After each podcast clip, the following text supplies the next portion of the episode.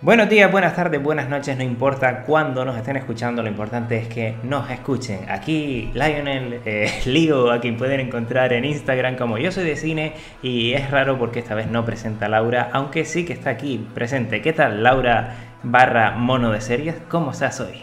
Estoy bien, estoy bien, relajada, sin, sin, sin lo que supone ser la presentadora. La verdad que hoy vengo, vengo relajada. ¿Vale? No pienses que esto es un golpe de estado porque espero ceder el, el puesto a otro la próxima semana. Por ejemplo, a Iker, que ya tiene bastante experiencia en, en, esto de presentar. ¿Qué tal, Iker? ¿Cómo estás? Iker barra casado con el cine. Voy a, voy a ir presentando todas las cuentas a medida que presente a cada uno. Me parece bien. Me, me gusta que lo traigas preparado y que hayas pensado en las presentaciones ahora según la marcha. Eso siempre le da dinamismo a la vaina. Bueno, Peñardo, a ver de qué vamos a hablar hoy, que, que hay ganas. Muy bien, seguidamente también está con nosotros la señorita María, cine para baja imperfecto. ¿Qué tal, María? ¿Cómo va eso? Muy bien, muy nerviosa por las preguntas. A ver si me pones entre las cuerdas. vamos a ver, vamos a ver. Eh, seguimos con Jen, espacio de series. ¿Qué tal, Jen? Muy bien, muy bien. Con muchas ganas de responder. A ver qué nos trae. Y con frío, ¿no? Y con mucho frío también. Y por último, pero no por ello menos importante, ha venido, estuvo a punto de no venir porque tiene bastante gripe. Esperemos que no sea algo más. El señor Carles, cítrico de series. ¿Cómo estás, Carles? Hola a todos. Aquí estamos, bien, bien. Con ganas de, de hacer el podcast. Yo solo espero que, que, tosas y que estornudes mucho en este podcast. No, no, no tengo tos, ¿eh? O sea que yo creo que no será demasiado grave. ¿Crees que al menos sobrevivirás de aquí al final del programa? Lo digo más que nada para que no nos jodas. Vale. Espero poder hacerlo. Y si mueres, ¿podrías donarme el piano? sí, sí. Bueno, pues hoy tenemos un programa muy especial, muy, muy random, en el que vamos a ir respondiendo a algunas preguntas que nos han dejado los seguidores a través de Instagram. Recuerden que pueden seguirnos buscándonos como Entre Series barra baja podcast. Es así, ¿verdad, Laura? Lo siento Sí. que esto de presentar. Arroba entre series barra baja podcast. Muy bien, y a partir de ahí pues, pueden dejarnos sus preguntas. Y bueno, para empezar, ¿por qué no empezamos con una de nuestra querida Natil Raso, que quien nos ha preguntado de vez en cuando alguna que otra cosa? Y en este caso pregunta, ¿cuál creéis que es la serie que os cambió y os volvió unos amantes de las series? Por ejemplo, Jen. Bueno, claramente en mi caso Lost, en la serie que, bueno, ya lo hemos comentado en alguna ocasión, la serie que cuando la vi me cambió totalmente. Antes de Lost no veía ninguna serie. Lo veía incluso un poco perdida de tiempo, fíjate. Y cuando la vi dije, jolín, lo que me he estado perdiendo todo este tiempo. Y ahí empezó todo. Se creó el monstruo. La verdad que pensaba que ibas a decir Twin Peaks. No, porque Lost la vi mucho antes. Yo estoy con Jen también, ¿eh? La de Lost la vi hace 10 años. No es que no viera series antes, pero sí que a partir de ese momento eh, me puse más series en, más en serio con las series. Me ha gustado el juego de palabras. Siempre sale, ¿eh? Siempre sale ese juego de palabras, no sé por qué. Y por ejemplo, a ti, Iker, ¿hay alguna serie que, que te haya cambiado, que la hayas visto y hayas dicho, joder, ahora veo la vida de otra forma?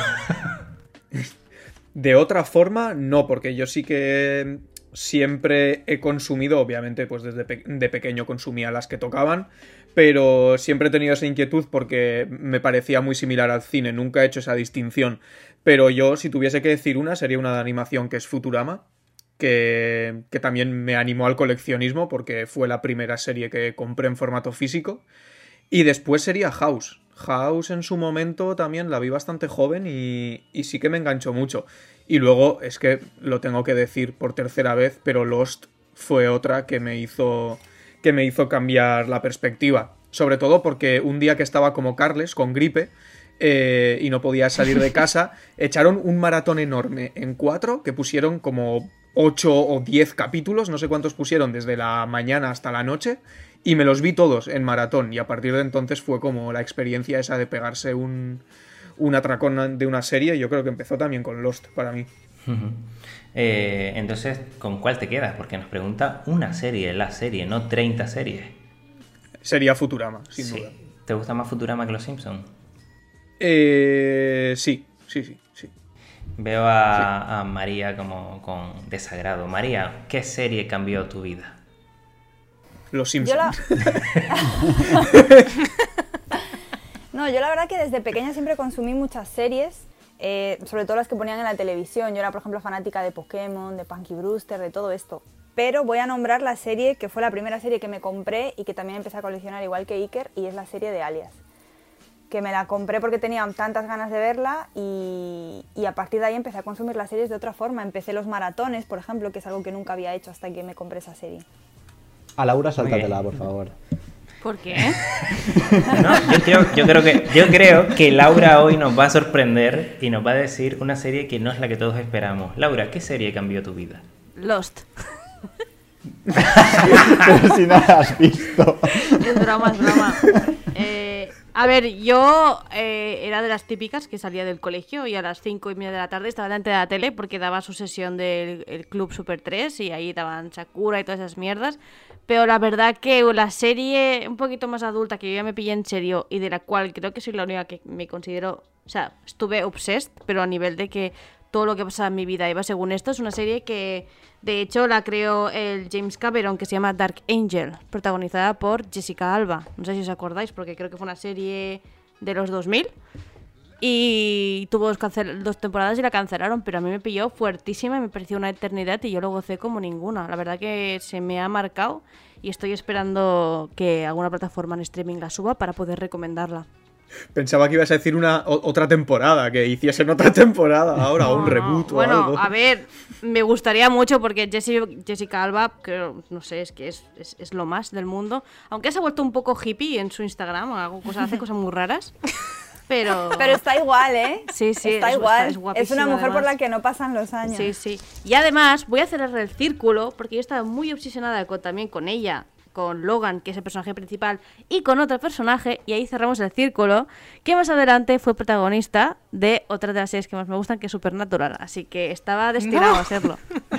Te he dicho que no le preguntaras, Lío. Pero bueno, ¿y la tuya, Lío, ya que estamos?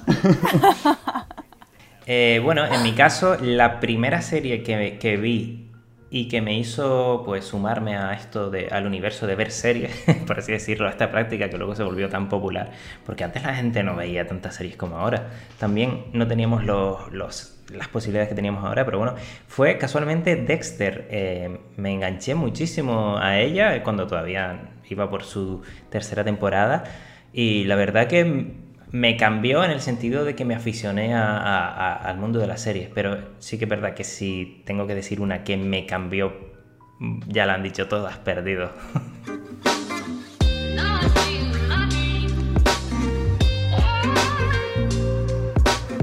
Me gustaría introducir un tema, si me dejáis, porque ha, salido, eh, se me ha ocurrido ahora hablando, y es, ¿creéis que las, la televisión, televisión convencional maltrata a las series? Porque muchas veces ponen una serie, luego la cambian de día por cualquier cosa, porque hay fútbol o porque hay otras cosas. ¿Y creéis que es el formato adecuado? ¿Pensáis que no? Yo pienso que no, ya os lo digo. Es que no consumo ya. Yo no consumo series en televisión. No, no, evidentemente ahora hay muy pocas se- series en televisión. Alguna hay, pero pocas, pero antiguamente no estaba Netflix y estas cosas. A ver, yo antiguamente que consumía muchas series por televisión, mm, yo estaba contenta con, Sí. con la experiencia. A la ver, verdad, o está, sea, yo- no- está guay porque esperabas el día que hacían la serie con ganas, ¿no? Porque decías, mira, hoy sacan esto y lo quiero ver y me apetece. Pero es fácil que te pierdas un capítulo, es fácil que luego te cambien el día también, que la acabas dejando. Bueno, yo, yo reconozco que está contenta y es más, si te habías perdido algo durante la semana, después tenéis el fin de semana que te lo reponían todo y am, yo no tengo ninguna queja. Ahora, llegó las plataformas en streaming y actuario como te salga del toto, pues ahí me ganaron. No sé, Jen, ¿tú qué piensas? Yo creo que la gente que es aficionada a las series realmente tiene las plataformas de streaming. Yo creo que la televisión ahora mismo ya se ha quedado para la gente que a la que no le importa perderse un capítulo si esa semana lo han cambiado de día, quiero decir. Sí, a los que a- después de comer se ponen capítulos de Friends así aleatorios. Para, do- para dormir. Que no, que no, que ahora, ahora en la televisión está de moda las series turcas. Pero de moda a nivel nivel spam ya. Para comedias de ese estilo que puedes ver un capítulo eh, atemporalmente, que da igual que sea la última temporada que la primera, tipo Friends, tipo La que se avecina y estas cosas, la verdad es que sí que es un formato que está bien. Pero eh, sí que cuesta un poco seguir una serie todos los lunes o, y tal. O sea que yo pienso que no es un formato bastante adecuado, vamos. Por suerte eso tenemos streaming y a no ser que quieras ver la isla, la isla de las tentaciones, que, que, sí que estás ahí cada jueves o lo que sea. Cada jueves. Aunque también luego, aunque también luego la tienes en streaming gracias a, esa aplicación. Que, Mucha gente la ven diferido por, por, no tragarse las horas de anuncios que ponen. Sí, sí, sí.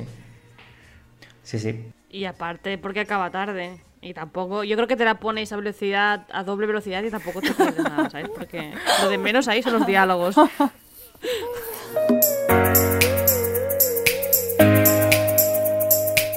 Siguiente pregunta. En este caso tenemos la, pregunta de Cinéfago87, que es interesante y que es algo parecida a la anterior, pero en este caso seguro que a Iker le gusta porque vamos enfocada al cine. Y nos pregunta acerca de una película que nos haya hecho amar el cine definitivamente. Y claro, voy a empezar por ti, Iker. ¿Alguna peli que te haya marcado, que tú digas, joder, gracias a esta peli amo el cine? Bueno, a ver, que tú también te llamas Yo soy de cine, ¿sabes? No sé qué. ya, pero es que estoy presentando, no puedo preguntarme a mí mismo para empezar. Vale, vale, vale, no digo que lo has dicho así como muy convencido. Pues a ver, un momento de esos de lucidez de decir, wow, esto es lo que yo le pido a una peli y que se acabase la peli y quedarme en shock fue American Beauty. Cuando se acabó American Beauty con ese final, me quedé en plan, si es que no le puedo pedir más a una película que esto, o sea, me, me quedé totalmente satisfecho. Pero bueno, luego están pues las películas al final que se convierten en favoritas. En mi caso, pues una de ellas es Martyrs, que es francesa del año 2008, que no es para todo el mundo, no es para todos los estómagos, pero a mí sí que consiguió transmitirme cosas y, y por eso la valoro mucho. Con Balada Triste de Trompeta de Alex de la Iglesia también disfruté mucho y creo que, tiene mucha, muchos valores. Curioso porque, porque muchos consideran Balada Triste de Trompeta la peor película de Alex de la Iglesia y para mí está en mi top también. Con la gran banda sonora del compositor Roque Baño, grande, por cierto. Grande. La verdad es que la música muy bien, que, que tiene muchas similitudes con la de 30 monedas, la verdad, la banda sonora. Hmm. Que que sí que es verdad que es la que tiene a lo mejor el guion más flojo en cuanto, a, en cuanto a motivaciones de personajes. Pero eso, bueno, ya lo debatiremos otro día, si quieres hablar de balada triste trompeta, pero... Pero a mí sí que me gustó. Salí, de hecho la vi en el cine como dos o tres veces, que es algo que no hago nunca, jamás. Pero en esa peli sí que sí que lo hice. Bueno, mi siguiente pregunta, creo que sé la respuesta, sería para, para María, pero creo que su película, la que le hizo amar el cine, si no me equivoco, es Pink Flamingos, ¿no? Justo, justo a partir de, ese, de ese visionado de Pink Flamingos, mi vida cambió totalmente. Ya no soy la misma. bueno, yo tengo dos etapas por las que voy a pasar muy rápidamente, que es mi etapa de niña, que yo era aficionadísima a películas de terror y comedias románticas, y la primera película que mm, a partir de esa película me empecé a viciar en películas de terror es la película del exorcista. Que yo era súper pequeña, yo creo que tenía 10 años, y me acuerdo que nos la puso mi hermano para asustarnos a mi hermana y a mí, y mi hermana hasta el día de hoy tiene un trauma con esa película. Yo después de ver El Exorcista me empecé a, a ver todo terror, a escondidas de mi madre, claro, obviamente, porque decía que luego no iba a dormir, pero yo sin problemas. Y después las comedias románticas.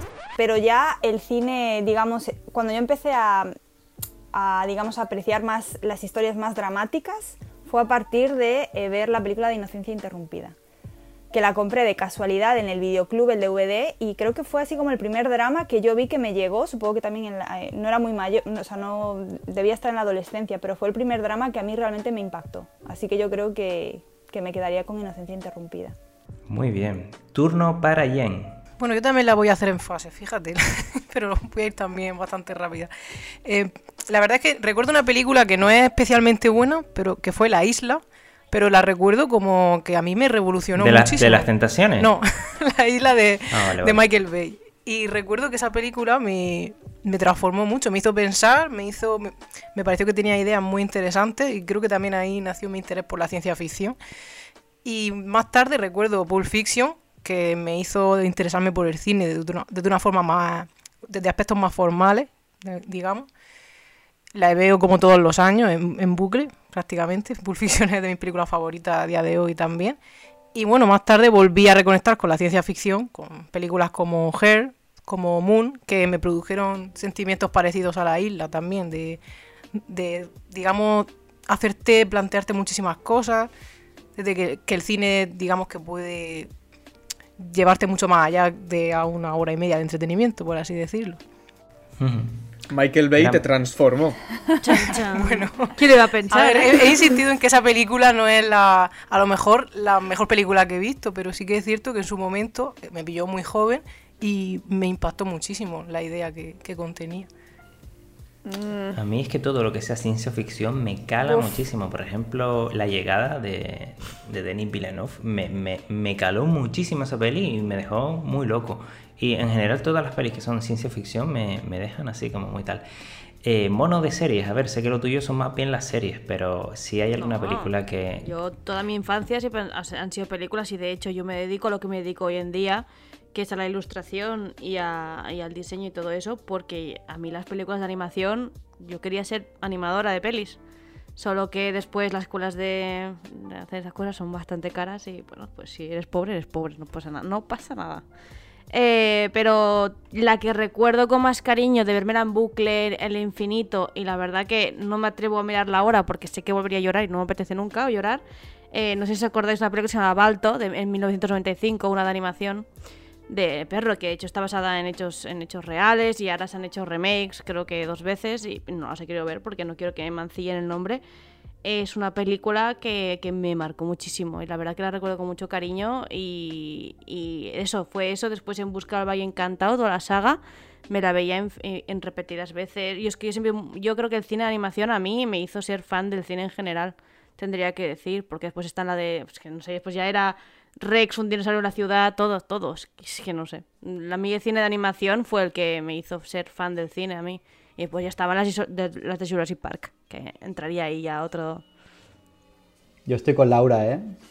Yo voy a coger, ya sin que me preguntes, yo voy a coger Wally porque la verdad es que me encantó esa, esa peli, sobre todo los primeros minutos y, y a partir de esa, de esa peli empecé a ver un montón de cine de animación y la verdad es que me encanta. La verdad es que Wally es increíble porque prácticamente toda la película es en silencio y, y ahí es donde se ve la verdadera Sí, magia sí, de la animación, de que los personajes logren comunicarse y tú empatizar con ellos sin necesidad de que digan ni una palabra. Y yo creo que Wally está en el, en el top de pelis de Sí, Pixar. yo creo que Wally fue como la primera película de animación que vi con un mensaje real más hacia los adultos que hacia los niños. Era como más Hmm. contenido casi para adultos que para niños, entonces eh, coincido, pero bueno. Muy, Bueno, muy ver. buena peli. Y dime, Iker, Que en, perdón. la, que en la isla de las tentaciones tampoco se comunican y, y pasan cosas. O sea, que- Bueno, se y pasan cosas, sí. Ese sería el título de la serie. Creo, creo que la Isla de las Tentaciones está cogiendo un protagonismo en este programa que no lo merece. O sí, o podemos Así hacer que- un Twitch reaccionando a un capítulo de las tentaciones. Yo de hecho, yo de hecho no sé qué os habéis quejado. No sé qué os habéis quejado de dos horas de anuncios en la Isla de las Tentaciones y será lo mejor de todo el programa, esas dos horas de anuncios. Bueno, ahí hay dirección artística también, ¿eh? que muchos directores han empezado por los Por eso. anuncios, así que Por eso, que seguramente haya más historia y más calidad en los anuncios.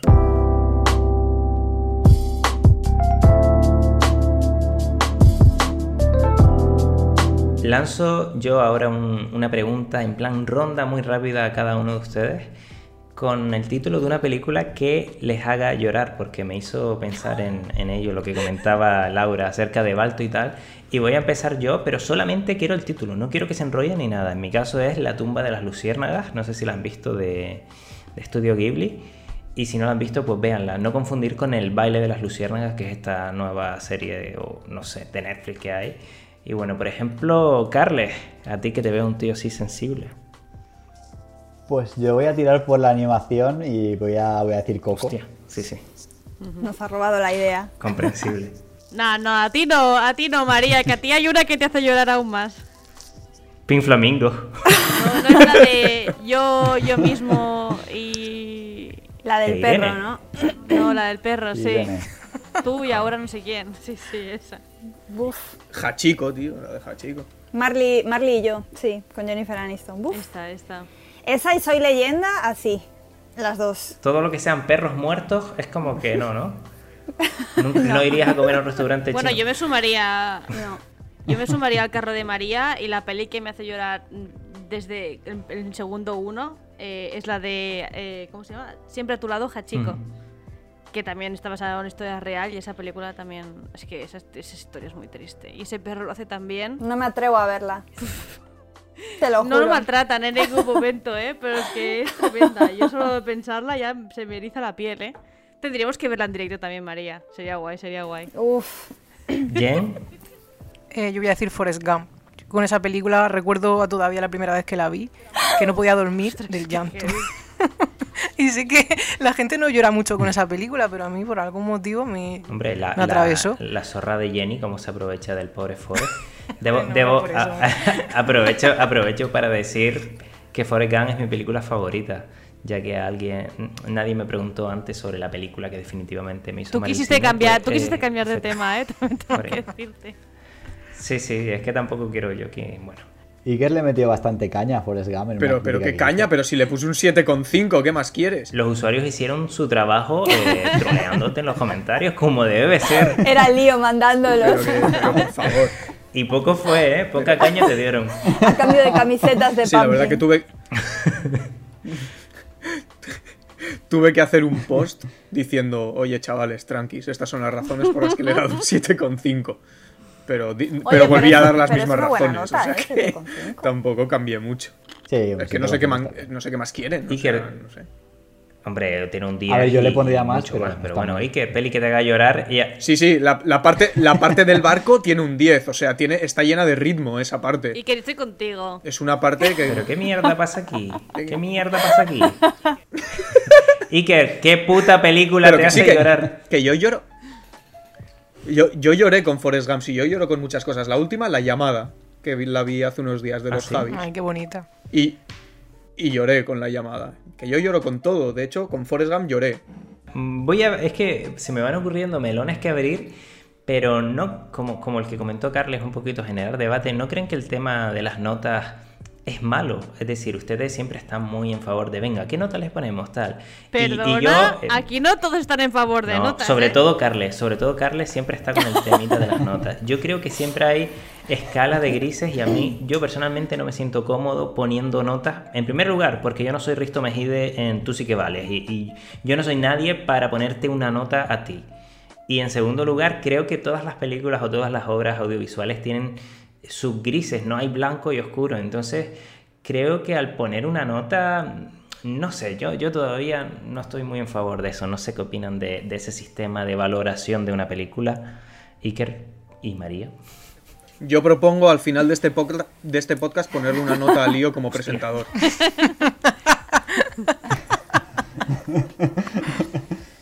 A ver, es, el tema de la nota es muy subjetivo y es difícil porque yo, por ejemplo, cuando pongo una nota no tengo un criterio de decir eh, actuaciones, tal, entretenimiento, tal, y luego saco una media, sino le pongo una nota según me parece, ¿sabes? Según me ha parecido en ese momento y a lo mejor al mes que viene digo, hostia, pues igual le pondría otra nota. O sea, es una cosa eh, complicada y igual no es adecuado que dices tú, pero sí que es una manera de llamar la atención, de decir, pues mira, esta serie o esta película me ha gustado. Es una manera rápida de hacer un resumen de lo que te ha parecido la, la película o la serie. María. María, La verdad es que cuando... A mí, Ah, a mí me pasa No, que hable...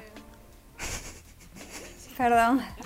Sí, como que no te vemos en... Me gusta que me den, me den trabajo para la edición después, hijos de puta. Te voy a trolear, Lío, ¿eh? De vez en cuando voy a hacer... Y lo dejo, y lo dejo. Es más, es más, de vez en cuando voy a meter este sonido en el podcast. Verás, verás que sí. Que a mí lo de las notas me parece, eh, o sea, es una cosa que yo tampoco consigo hacer y, y- y me cuesta muchísimo por eso, porque yo de un día para otro te puedo cambiar la nota, ¿sabes? A mí me preguntas hoy mi película favorita y mañana tengo otra, entonces me cuesta un poco lo de también ponerle una nota a Sí, ¿no? Y a lo mejor la vuelves a ver y cambias de opinión, si está claro. Pero, pero bueno. No, y sin volverla a ver, a mí en los monográficos me lo hacéis pasar fatal poniendo nota. Yo, a mí, Blind Manor y Hill House me baila la nota todavía. Y no la he vuelto a ver, pero todavía, cada día pienso una cosa. De hecho, después del programa, eh, Jen se pegó dos días llorando diciendo, joder, debí haberle dado más notas. ¿Qué tal? Esto, esto la gente no lo sabe, pero es que estuvo un par de días como diciendo, joder, no debí haberle dado esa nota. A mí eso me preocupa de verdad. Y Mike Flanagan en su casa diciendo, joder, ¿por qué Jen me dio un 7 en vez de un 8? Tal.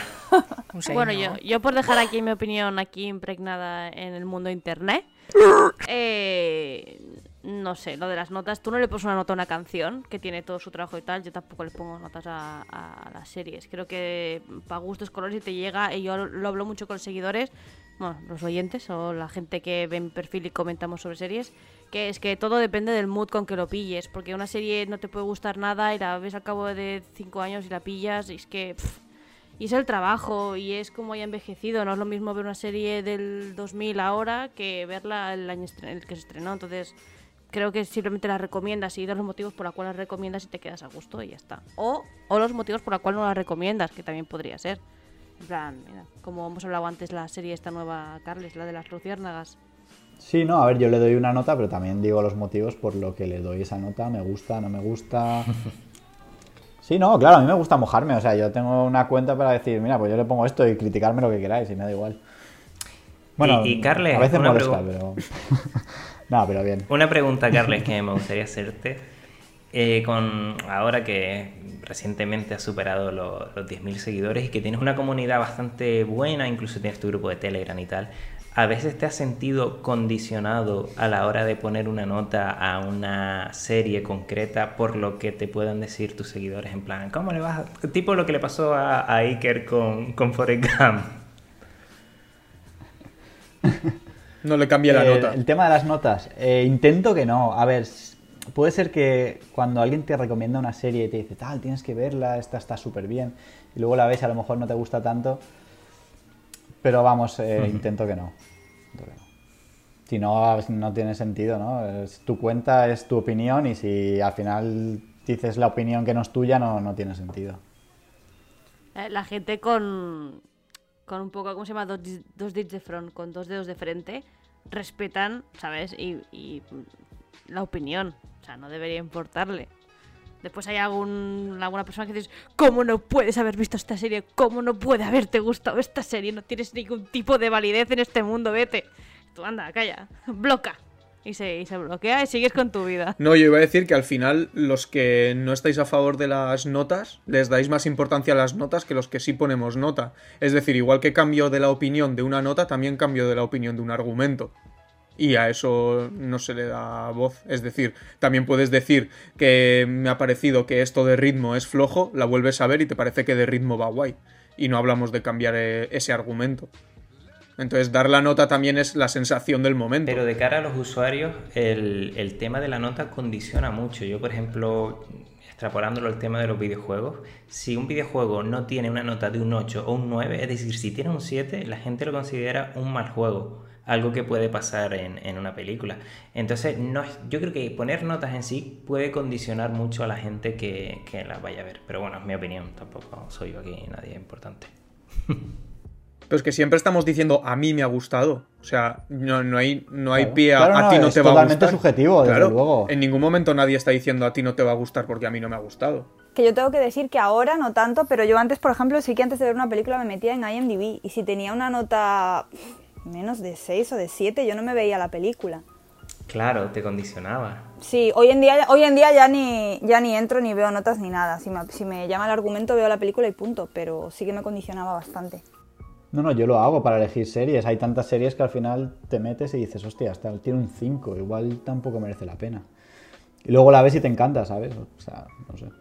Yo entro a ver ahí el Doctor Bocanegra y ya está. O sea, a mí me la suda la nota que tengan las cosas. Yo, si veo que me puede gustar, me lanzo a la piscina. Me meto hostias. Sí, no, pues está a claro, veces sí, está ya claro. está. Pero eso es ya tener criterio. O sea, al final, si estás siguiendo a una persona o si lees ciertas críticas de ciertas personas, es porque empatizas con sus gustos. Si no, a ti te puede gustar esa, esa serie o esa peli, aunque a esa persona no le haya gustado. Pero es ya tener el criterio que use cada, cada lector o espectador o oyente.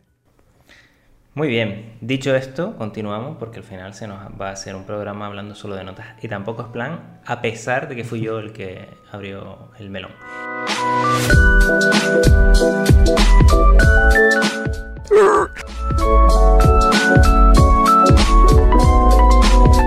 Yo creo que las siguientes preguntas que vienen son de Cinéfago87 también, porque me las pasaron aquí y supongo que sí.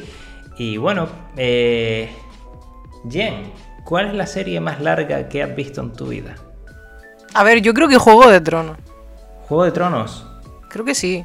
Yo creo que en capítulos, Perdidos es más larga en capítulos, ¿eh? Ah, En ¿sí? capítulos es más larga Perdidos, Es seguro. que no me acuerdo. Hombre, tiene la primera temporada son 20 y pico, ya son casi Juego de Tronos entera. Es que es difícil, claro, porque Friends también es larga, pero son capítulos cortos. Hombre, hay que ver si, No si sé. aquí se ver, Los refiere. Simpsons, ¿no? Los Sí. Simpsons es- tiene por cientos capítulos. Yo, yo diría los Simpsons, pero claro, es que no sé si se refiere a larga de a lo largo del tiempo, temporadas y tal, o a duración de episodios. Supongo que se referirá a lo primero. En mi caso, los Simpsons. En el tuyo, Laura. En el mío, y no voy a decir Supernatural, aunque podría, es Detective Conan. Porque tiene 50 mil millones de capítulos, ¿vale, Carles? Claro, pues es que si vamos a, a ser- a series de animación. No, no, no. Pero aún así No, has no. nombrado. Aún así has, no- nombrado. Supernatural. Total Oliver y. Benji. O sea, me siento. Me siento muy infravalorada en este. Vamos a hacer un podcast de mm, personas que infravaloran a Laura. Iker. No lo sé, tendría que mirarlo porque las series españolas que haya visto, con los capítulos de hora y media que tienen, a lo mejor se funden a cualquier otra que haya visto, así que podría decir Los Hombres de Paco, vete a saber, El Internado, que también son un montón de capítulos y duran hora y media, yo qué sé, es que es, es eso, no sé si se refiere a la duración, tampoco he calculado exactamente lo que duran, pero sería alguna de estas, seguro, porque los capítulos eh, eran películas, todos los capítulos. ¿Y María?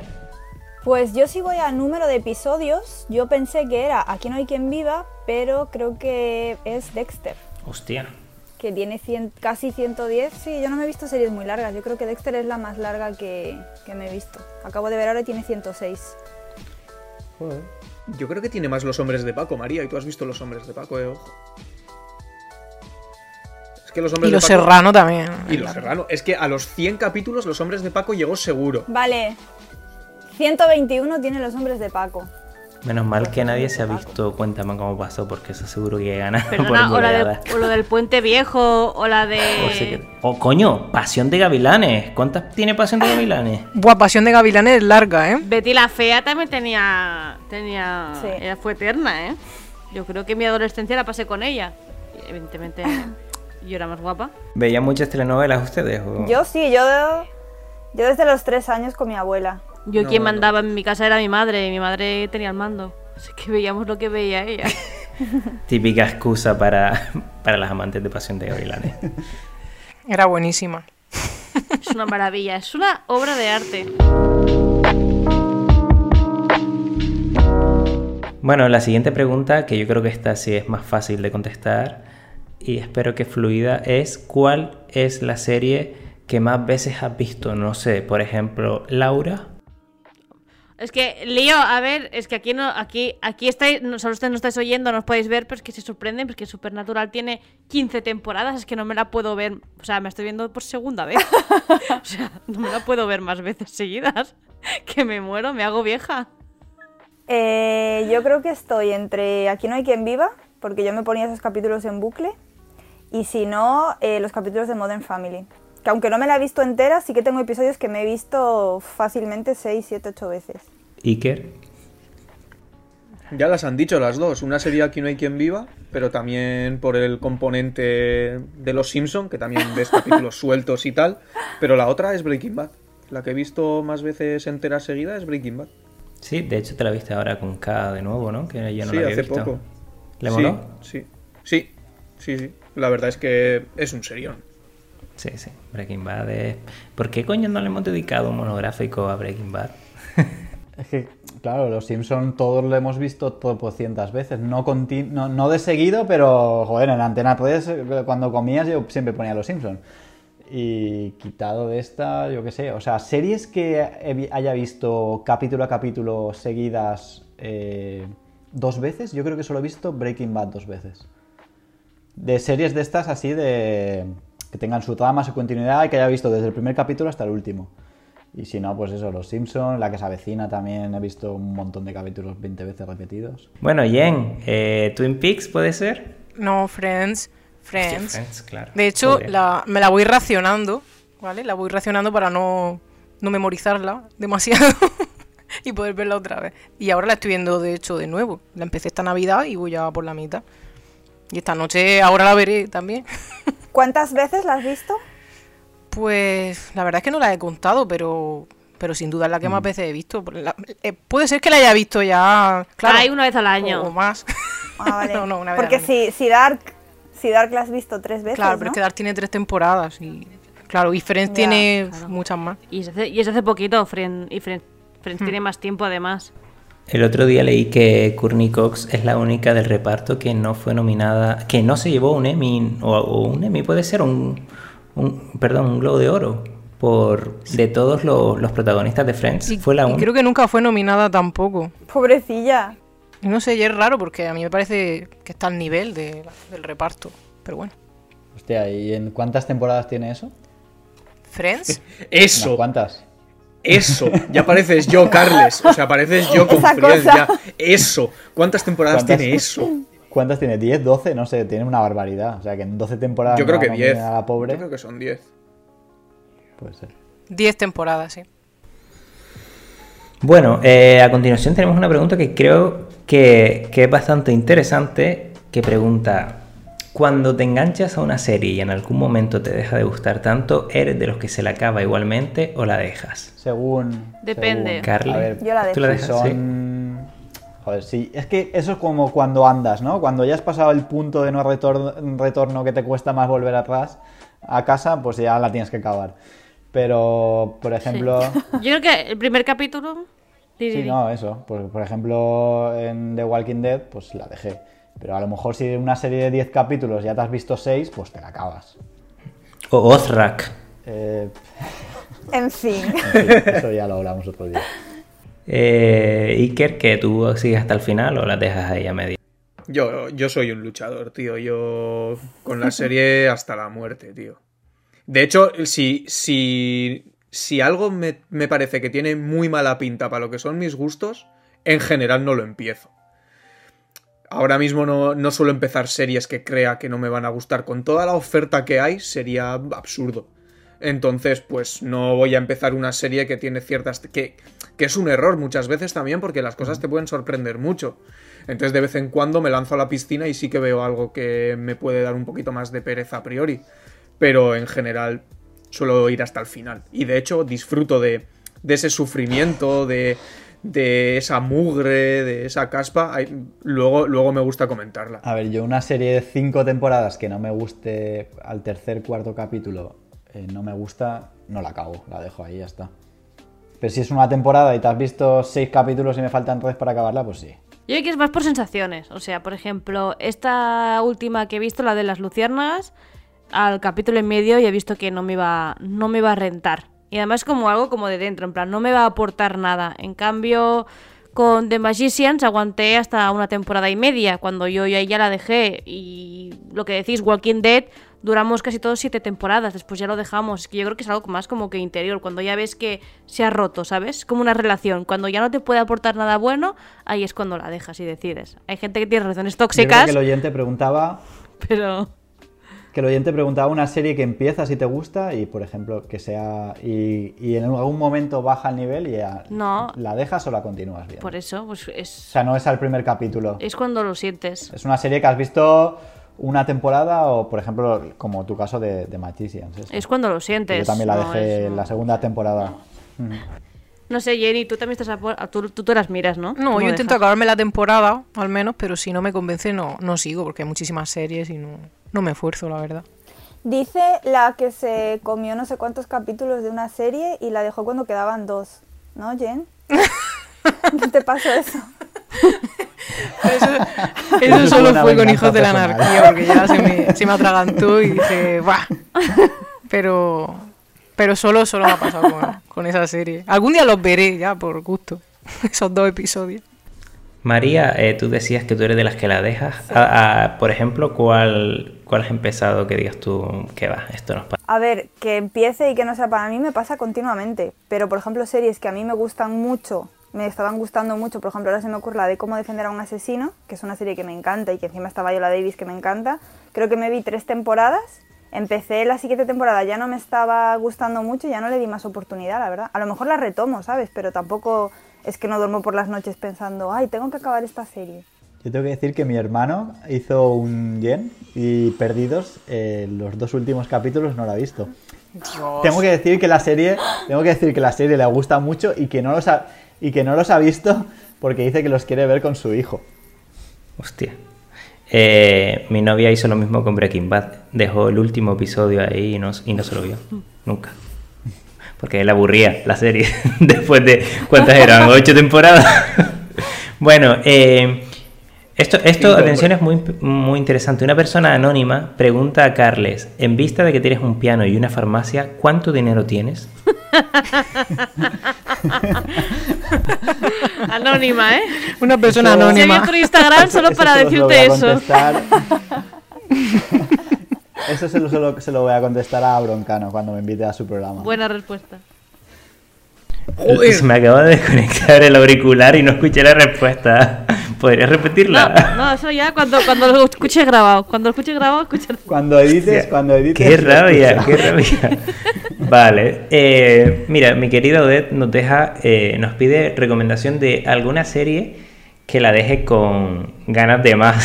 Se me ocurría 365 días. Que la haga levantarse del sofá, gritar y llorar. Al menos una de esas cosas, no todas la vez. Una serie épica, en plan una serie que, que te impacte y que te vuelva completamente loco. Y luego lo mismo, pero con una peli. ¿Alguna recomendación de eso? ¿De alguna serie que te deje loquísimo? Yo creo que de las últimas, por ejemplo, Dark. Es una serie que te deja loquísimo, que te hace un montón de sensaciones, que te... Sí. Y luego una serie épica, por ejemplo, eh, Hermanos de Sangre, por ejemplo, me viene a la cabeza. ¿Alguna más? Parece mentira. Que... Una De serie que te- que te huele la de cabeza. llorar, por ejemplo, creo que María va a decir This is Us, ¿no? Yo no lo he visto, pero todo el mundo dice que en todos los capítulos llora un montón. Para Pero llorar, puedes sí.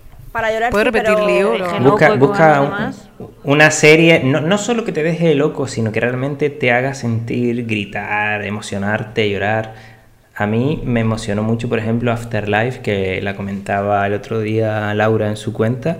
Es una serie que, que me emocionó muchísimo, aún siendo en tono de comedia, pero joder, me, me caló Es un mucho drama, es y, un drama. y Es que es como, yo- es como una movida más Es para, comedia, llevarla, es para llevarla por dentro.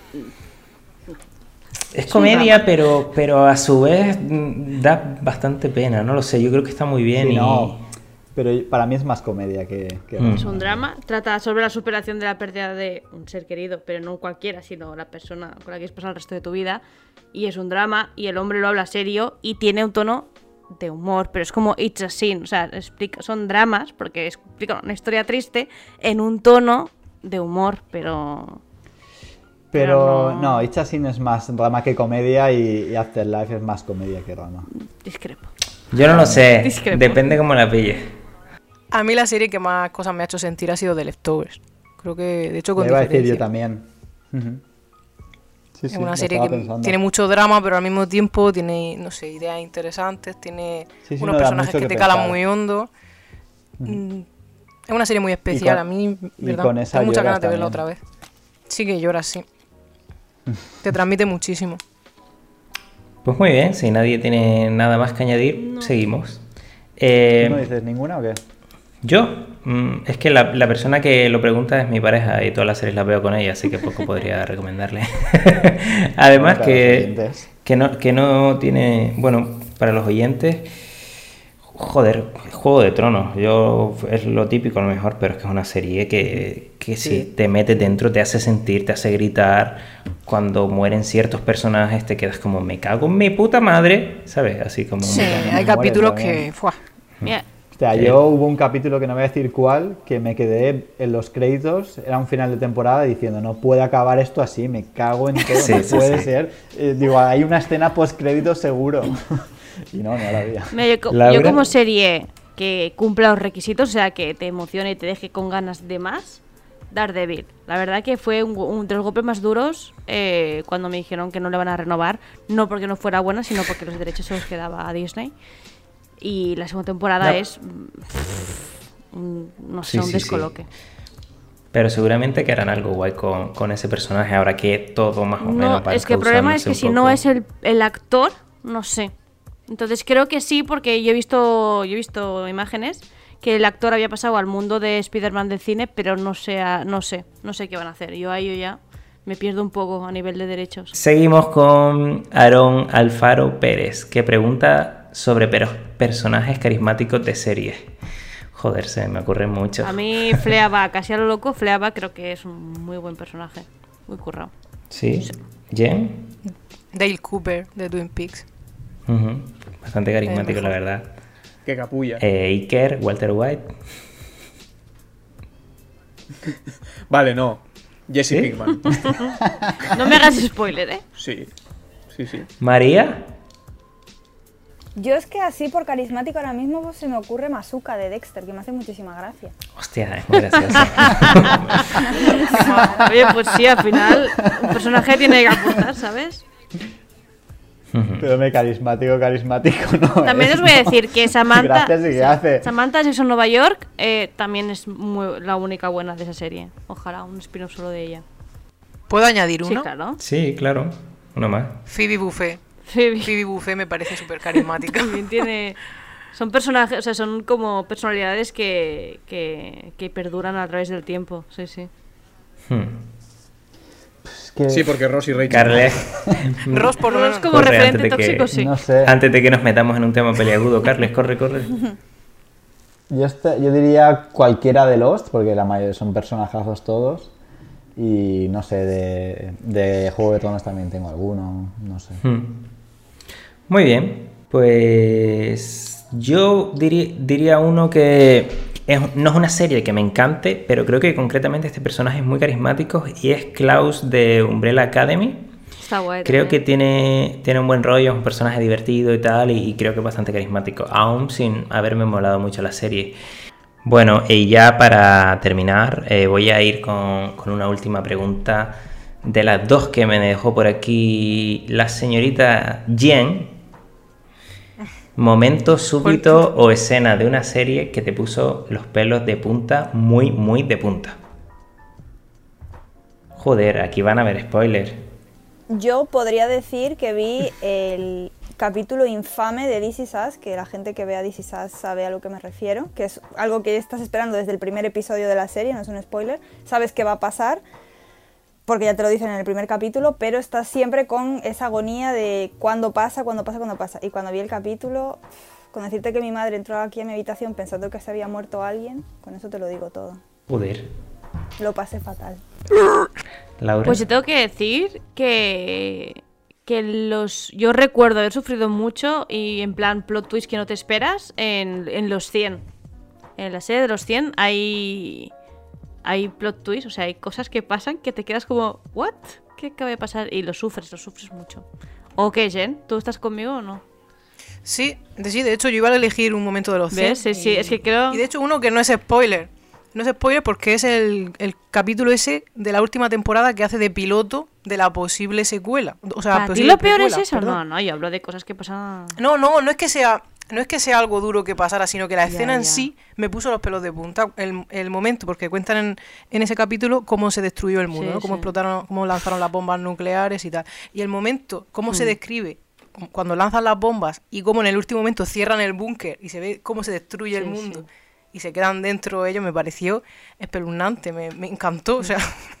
Fue, no, no, que sufriera, sino que me produjo Hostia, muchísimo. tiene cosillas de estas, no sé. Tú, la, la, tú Leo, ¿qué dices? Yo voy a elegir dos porque soy así de guay y he presentado y me lo merezco. Una creo que era el final de la cuarta temporada de Dexter, un momento que hay en una bañera con Trinity, el, villano de, esa temporada. Y, Juego de Tronos, por supuesto. Eh, secta, Fuego Valirio y bueno, Cersei, momentazo de la serie, para mí el mejor y, una puta locura. Iker. Yo lo tengo clarísimo, de hecho lo sigo recordando muchísimo cuando pienso en series y tal, y es un momento de Breaking Bad. La ruptura, la ruptura de Rosie y Rachel. Lo paso, lo paso muy mal porque no rompieron antes. ¿Cuál de ellas? Si han roto 30.000 veces, ya vale. La de que estaban en un descanso. El despertar de, de Diego Serrano. Ese sí que fue un momentazo, ¿eh?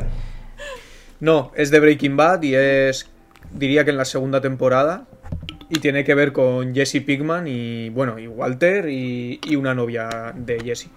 Sí, sabemos Y- todos a la que te refieres. Hostia, sí.